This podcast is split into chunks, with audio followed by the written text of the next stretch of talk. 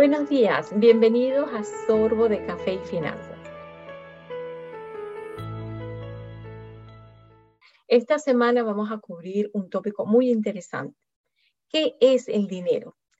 El dinero, esa, esa manera, ese medio de transacción que tenemos todos, bien sea para un intercambio de servicios o de algún producto. Pues bien, en esta semana nos vamos a enterar de muchas cosas, entre ellos las creencias limitantes, la famosa mesada, que desde lo, lo vemos tan presente en este país.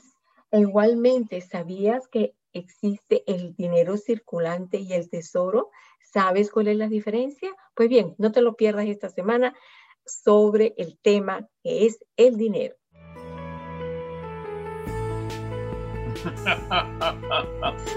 empezamos. Buenos días a todos. Buenos días. Buenos días, Carmen. No les vamos a compartir el chiste, porque nos vamos a quitar tiempo de la educación financiera que estamos pensando o planificando dar hoy. Y bueno, ya ustedes todos conocemos a Carmen.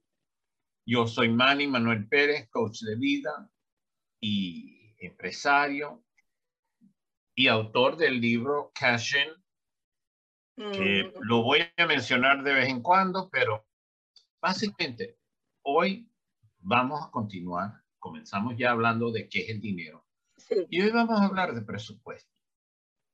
Presupuesto es muy importante, pero lo vamos a hablar de la mejor forma de enseñarle a nuestros hijos y a nosotros mismos qué es un presupuesto. Y lo llamamos en nuestros países la mesada. Es correcto, así es. Aunque en nuestros países no es muy común.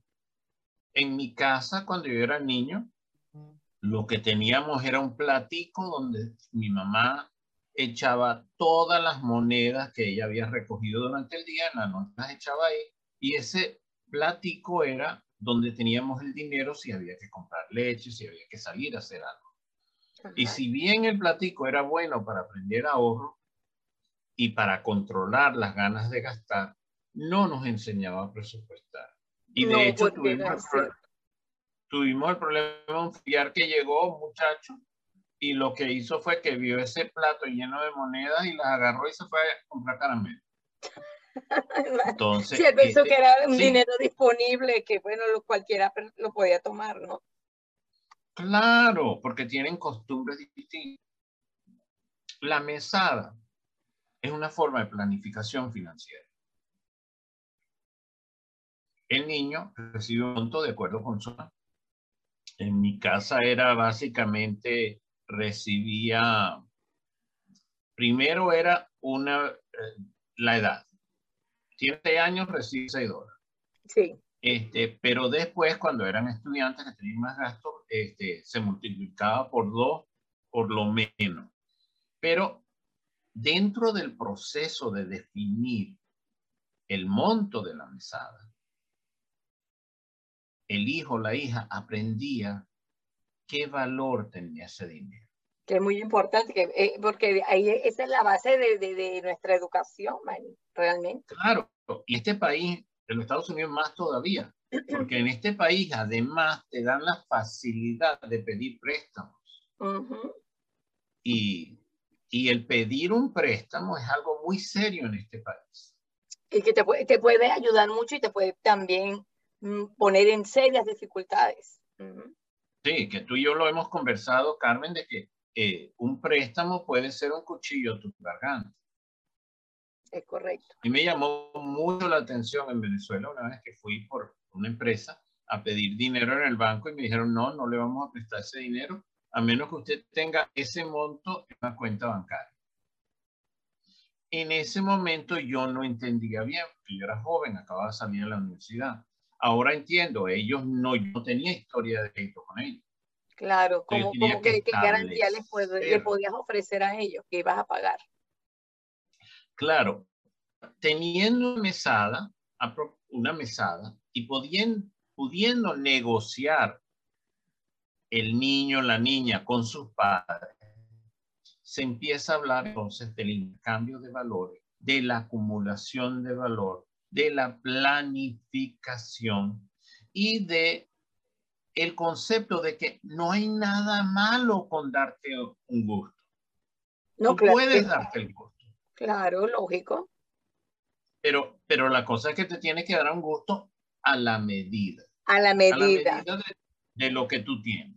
Bueno, como dice, no tiene que roparse hasta de la cobija alcance. Sí, pero da la casualidad que esa cobija, si tú eres de la persona que, que siempre duermes con medias, de repente te la puedes arropar más arriba y el pie está para afuera. Claro. la planificación financiera es importantísima y hasta debemos pensar en darnos a nosotros mismos una mesada de nuestro salario. ¿Por qué? Porque debemos saber cuánto vamos a gastar de nuestros ingresos en distintos, para distintos fines. Es correcto. Y, y a veces no nos damos cuenta de que son las compras pequeñas las que gastan el mayor, la mayor cantidad de dinero. El comprar un chicle en entrar a Starbucks a pedir un café. Sí. Eso, eso, eso se acumula.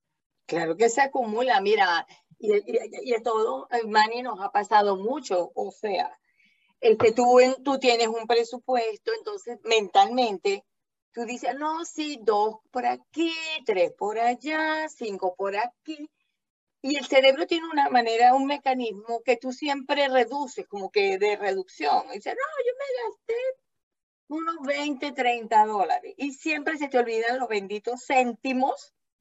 Y resulta que cuando te llegan los, claro, cuando son dos y tres, pues la variante no es muy alta, pero cuando son una serie bastante consecuente, muchas veces no me dicen, bueno, pero ya, espérese, pero yo no, pues, ¿y este dinero qué pasó?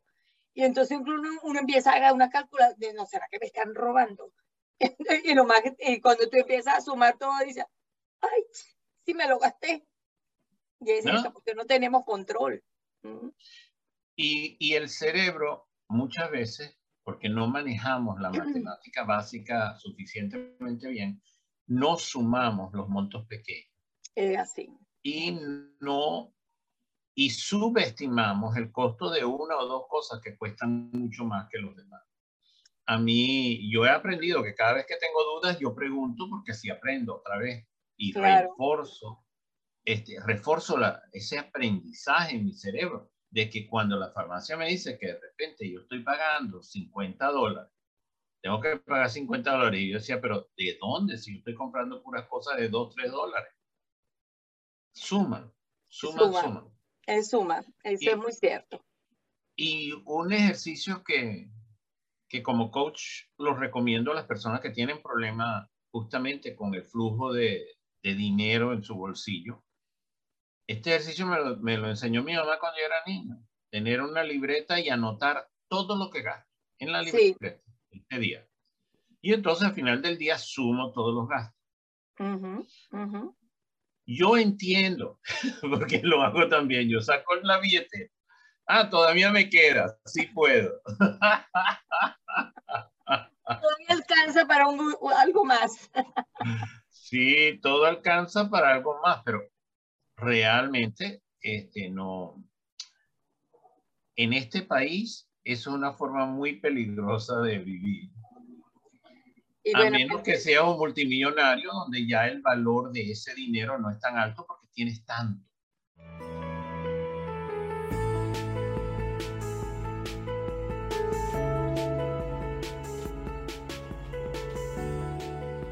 Cofre Anfenas es una plataforma digital que te llevará educación, orientación y asesoría en a nivel financiero para que puedas empoderar las finanzas personales tanto de individuos como de pequeños empresarios. Es una plataforma que tiene como misión llevar toda esa información de una manera muy clara, muy sencilla de comprender y sobre todo en español. En ella encontrarás una finanza aplicada al alcance de cada uno de nosotros.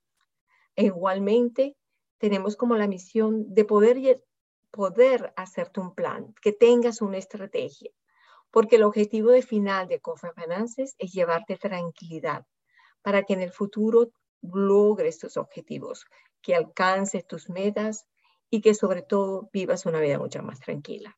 Eso es Coffee and Finances.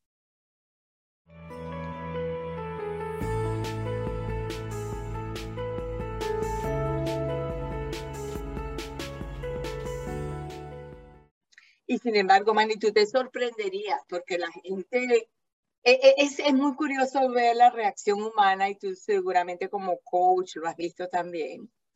La gente que más dinero tiene son más cuidadosos, es decir, eh, llama, este café me cuesta 3.25 y porque allá me cuesta 3.15, son 10 céntimos, que tú dices, un millonario que 10 céntimos no es nada.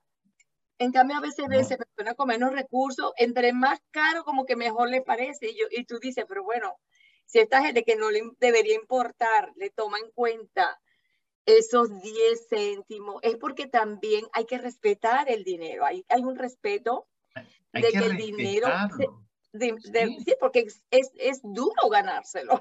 Entonces tenemos que respetar esa ganancia. Es que el, muchos muchos millonarios son así justamente porque acumulan. Claro. Y esa es su definición, ellos acumulan. Ellos hacen negocio y cuando hacen negocio buscan acumular. Yo sé que mientras yo estaba en Venezuela, si quería hacer negocio, tenía que gastar, tenía que mostrar que era como una lógica invertida que yo tenía que mostrar que yo necesitaba el dinero del negocio para poder hacer el negocio. Imagínate. Y, y eso, no, yo me recuerdo, yo, a mí yo no, yo no tomaba. Bueno, tuve que aprender que si quería cerrar un negocio había que tomar, había que tomar era whisky. Sí, sí, sí, es cierto. Esa era la Venezuela de antes. Ahora, la Venezuela de antes. Ahora ha cambiado muy bien, pero y gracias a Dios estoy en los Estados Unidos donde no hay que estarse cayendo a tragos para hacer un negocio. Correcto. No, y bueno, fíjate, cada país tiene su propio, vamos a decir, su propio protocolo, vamos a llamarlo de alguna manera. Eh, tú sabes que yo viví muchos años en Francia y en Francia se, se cierran los negocios con una comida, una comida, o sea, un almuerzo, una cena, pero es en todo su esplendor, ¿no? Entrada, plato principal, postre, el vino de entrada, el, el postre y la champaña de ser, es un presupuesto, es un presupuesto. También ha, ha, estado cambiando, porque bueno, las cosas, la gente se ha vuelto más realista, eh, ya los gastos, yo, todo el mundo, yo creo que la gente se ha dado cuenta que hay gastos que son innecesarios y eso no, no es el hecho de gastar que tú pasas un buen momento, nos ha pasado a todos, a veces tú estás en cosas sencillas y te gozas muy bien. Pero bueno, para no salirnos del tema, lo que tú dices es muy cierto, la mesada, esa es la, esa es la, eh, la educación empieza desde niño. Cuando tú le das a ese niño el dinero que sea, como dices tú, después de una negociación con tus padres, mire, yo necesito, el finalmente el padre acepta, es ese niño enseñarlo que ese dinero que tiene lo tiene que distribuir, bien sea para cumplir lo que quiere hacer, los gastos. E incluso yo he visto niños que una vez que tienen el dinero en la mano, tienen una alcancía y hay niños que se les enseña, mira, para dar un ejemplo, te doy 10 dólares y tú quieres, te voy a dar un eh, los niños toman disciplinadamente un dolarcito y lo ponen en su alcancía y se gastan el resto. Se ve tonto, pero eso lo debería. Y hay gente, incluso adulta, Manny, que no lo tiene, esa, ese hábito. Y pero eso se aprende desde, desde niño. Bueno, tú como coach lo sabes, ¿no? Sí, y, y el, el, el hecho es que hay libros que hablan de eso. Y recuerdo un libro que decía que uno le enseñara al niño justamente que una proporción del dinero se ahorraba para comprar algo a futuro. Sí. A veces el niño no sabía que iba a comprar, pero tú le explicabas y le decías, tú ahorras dos dólares toda la semana de los 10 que te estoy dando. Y eso quiere decir que a fin de mes ya tienes 8 dólares o 10 dólares ahorrados. Si tú sigues ahorrando, tú te vas a poder comprar lo que tú quieras. Exacto un proyecto grande como una bici. Yo me acuerdo cuando era niña, una bicicleta, era la bicicleta. Sí, sí, sí, es verdad. pero al niño poder entender y poder justamente contar el dinero que está ahorrando, y ya entonces empieza a tomar decisiones. Sí, es correcto. Y puede tener esperanzas, puede tener sueños de lo que se va a comprar, pero lo más importante es que trabaja con su decisión. y este, empieza a tener una relación con el dinero que no está basada en gastar todo lo que tienes en el bolsillo. Porque eso tristemente es algo que, especialmente en nuestros países, muchos de nosotros lo que dicen es, tienes dinero, bueno, paga esto. Y aprendemos a que si tienes dinero en el, en el bolsillo, debes gastarlo. Sí, es muy cierto. Yo creo que es muy mala, muy mala lección que le damos a los niños con eso. Porque hay padres que no respetan la propiedad del dinero del niño. Eh, esos son los padres que no dan mesada. yo entiendo, puede ser que la, la, familia esté tan necesitada que todos tienen que aportar lo que tengan.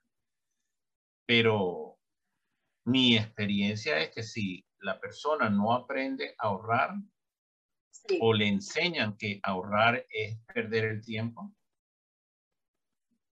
hay gobiernos que le enseñan a la gente que para qué van a ahorrar.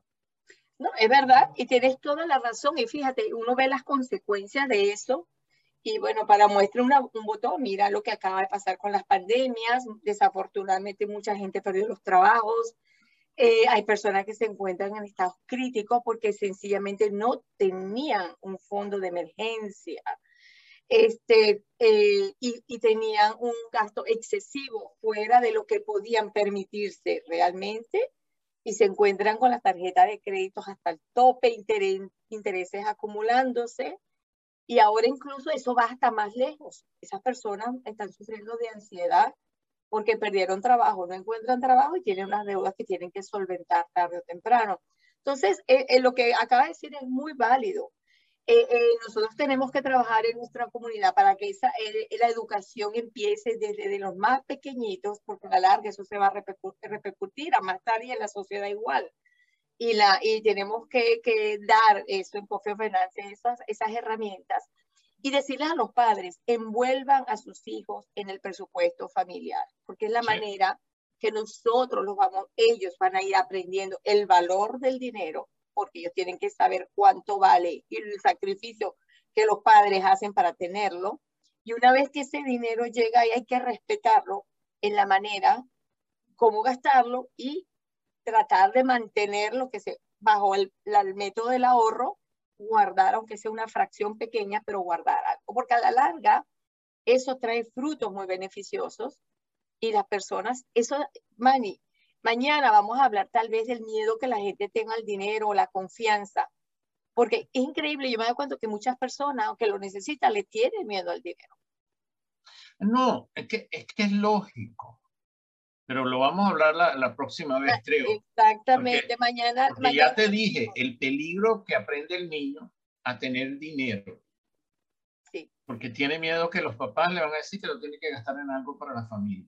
Wow, imagínate bueno, estamos hablando de necesidades, pero... No, no, es lógico, sí, porque las personas pues, tienen que comer, pagar alquileres, solventar gastos, es correcto, es correcto. Sí, pero si no se hace de una forma respetuosa, el niño aprende lecciones que no son este, las más positivas. Entonces, yo, este, vamos a quedarnos con eso por hoy. Nuestro sorbito de, de finanzas. Y espero que ese cafecito les dé un hermoso día y muy productivo. Cuídense. ¿no?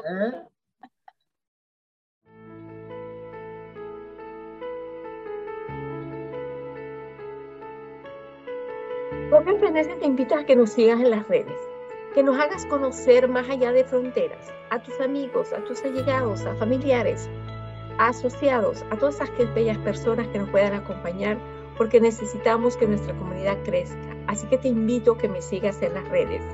Síguenos en Instagram, síguenos en Facebook, LinkedIn e igualmente YouTube. Toda la información que encontrarás en estas redes está accesible a todos. Así que por favor, te, te pedimos que nos acompañe en las redes y no deje de visitar nuestra página web www.coffeeandfinances.com. Así que muchas gracias.